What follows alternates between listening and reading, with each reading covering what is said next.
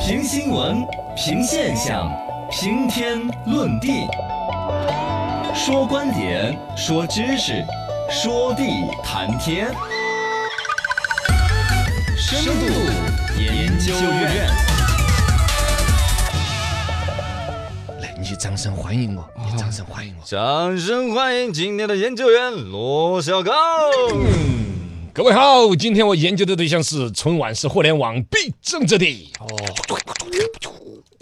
互联网，来，最近大家知道抖音也出支付了，是的前有支付宝啊、微信呐、后来有各种易支付、各种各样支付，现在抖音也来争这玩意儿，没错而且争到了春晚上边，哎可能春晚的红包就要用抖音支付，哎，有可能，这也是一个必争之地。是的，实际上，关于春晚都不是互联网公司的必争之地，嗯是所有中国公司的梦想之地对和制高点。没错任何一个在中国开公司做企业做到了顶级最牛叉，嗯，就是上个春晚做客就广是告，极致了。对，所以说，央视春晚的广告呢，算得上是中国经济发展的一个缩影。哎，实际上，你可以看到最早最早的时候，春晚的第一个广告是是哪济南康巴斯钟表厂。哦，好这吧，个那我是其实我都好不哦老是了，我呃康巴斯我都不是很有印象的一个玩意儿， 是但是是80春晚一来就有了这个广告，可见那时候比你想都想到的那个年代钟表是多拽的啊对对对结婚有三转一响，其中一转就是手表，哦，你想想那个时候是最挣钱最大的老板。是能上春晚都九十是这年代种开始是家电潮，全民普及，家家都有什么电视机、洗衣机，嗯，对那个时候上去的就是海尔、美的。啊，美的也是好新多世纪年了开始是九类品牌大战，啊，五朵金花，八朵金花，对是吧？你方唱罢我方再唱，嗯，各种酒，然后再到后边呢，就互联网起来了。嗯，啊想一想当年的微信摇一摇，二零一九、对对，对二零二二一五、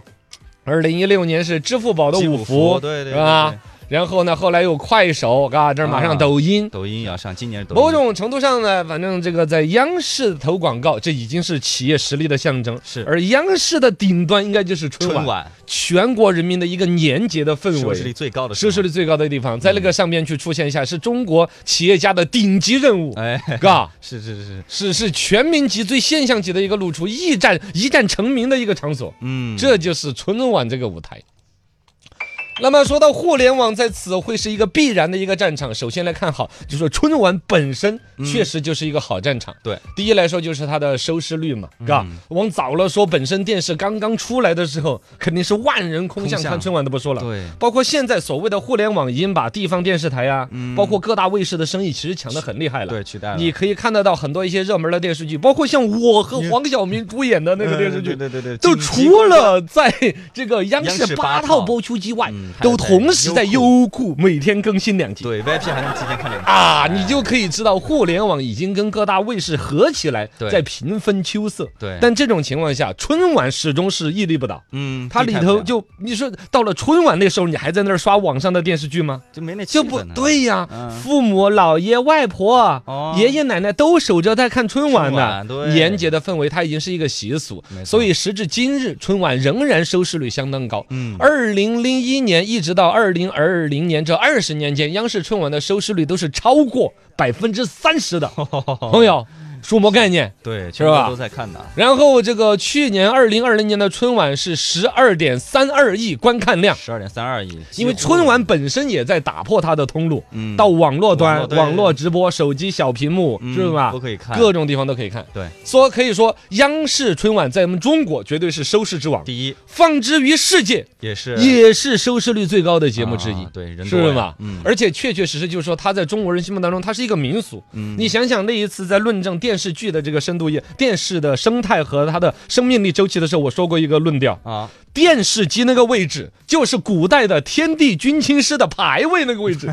堂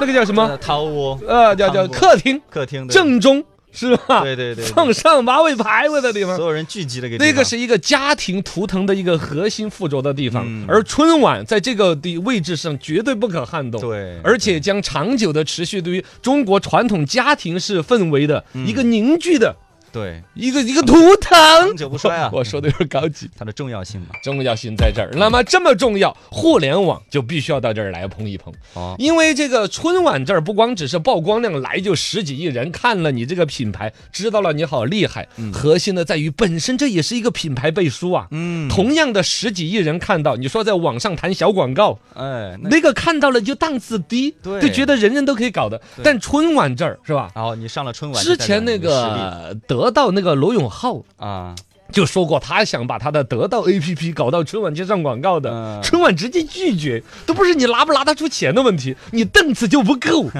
要日活用户上亿啊，嗯要技术力量能够支撑那么多流量来突然访问呢、对门就槛你很高哦，的你拿钱来都上不了，嗯这就是一种品牌背书，你是不是够现象级，对全民都用得着？对，知道吗？然后还有一个意义，也是现在在商业运行上一个大逻辑，就是所谓的市场下沉。比如说往三四线城市、往农村，嗯农村这个其实一方面从商家的角度会是从一二线、准一线往下沉，嗯好像是在往下走，但却是全民老百姓来说，其实是消费升级，嗯，因为以前在三四线城市啊，或者说在农村呐、用不着网络， 对，现在都用得着了。那边的人群消费者其实是在消费升级，在增长的，再往更一线的，现在最主流流行的消费，比如说你们要玩什么红包啦，看什么视频嗯呢，是在往这一方靠近。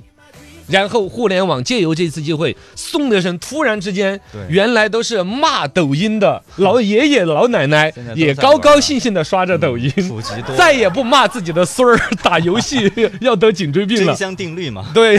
爷爷奶奶也跟着一起刷，大家一起歪着脖子得颈椎 病，再也没有哪个不来长辈儿不来挑刺儿了的嘛。 啊，现在都是年轻人来劝老年人少刷抖音，对对对，你就可见所这以还是要春晚造就成选择了抖音嘛，啊，当然在里边呢，本身又说到支付红包这个业务，又是里面的重中之重。嗯对首先抖音啊、快手啊，他们短视频的业务在央视春晚如果一个曝光，嗯，品牌呀，包括刚才说的老年消费者市场下沉那直接占到了人了。嗯二一个，如果说他要做消费行为的话，昨天不是也分析嘛，越是比如说我老爸他们那种农村老大爷那种年龄，嗯他们自己对于微信支付和支付宝支付可能都不熟用。的不太惯，这时候你要让他们再弄一个抖音支付，我用哪个都是一样不熟，哎我还不如就用我天天刷那玩意儿，对对，对就有习惯可能直接把抖音的流量和用户习惯嗯接到支付这一端，抢了一波，而支付的背后就是庞大的金融业务，嗯，牵扯到多少的资金进来出去。。对，就跟那个银行家的儿子问爸爸：“爸爸，我们银行的钱都是别人的，